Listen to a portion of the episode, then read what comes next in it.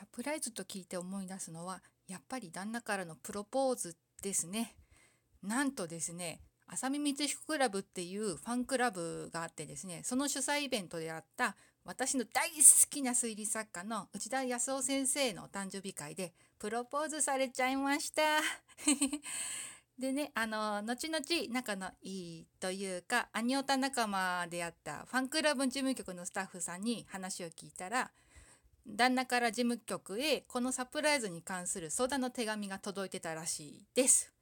いや内田先生よく許してくれたなって今でも思います。この話はですね今から11年前の11月中旬頃のお話です。今でもお二人仲良くやってます。